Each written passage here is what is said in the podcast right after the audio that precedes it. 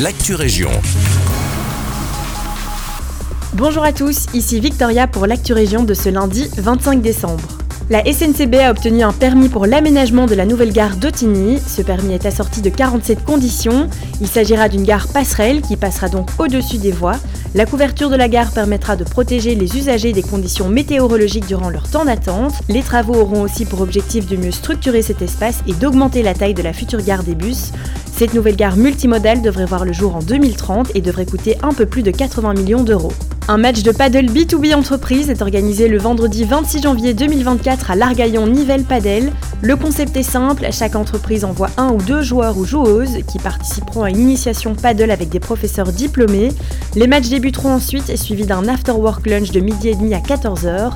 L'inscription est obligatoire et au prix de 60 euros par participant. Pour vous inscrire, ça se passe sur le site carine.lemans-entreprise.be. Le spectacle pour enfants Petite histoire cousu humain de la compagnie Baby or Not sera de passage à Genappe le 5 janvier. Durant leur représentation, deux conteuses manipuleront un tapis à histoire et donneront vie à une multitude d'objets. Les histoires sont tirées de livres bien connus de la petite enfance, tels que Le loup et la mésange ou encore La toute petite dame.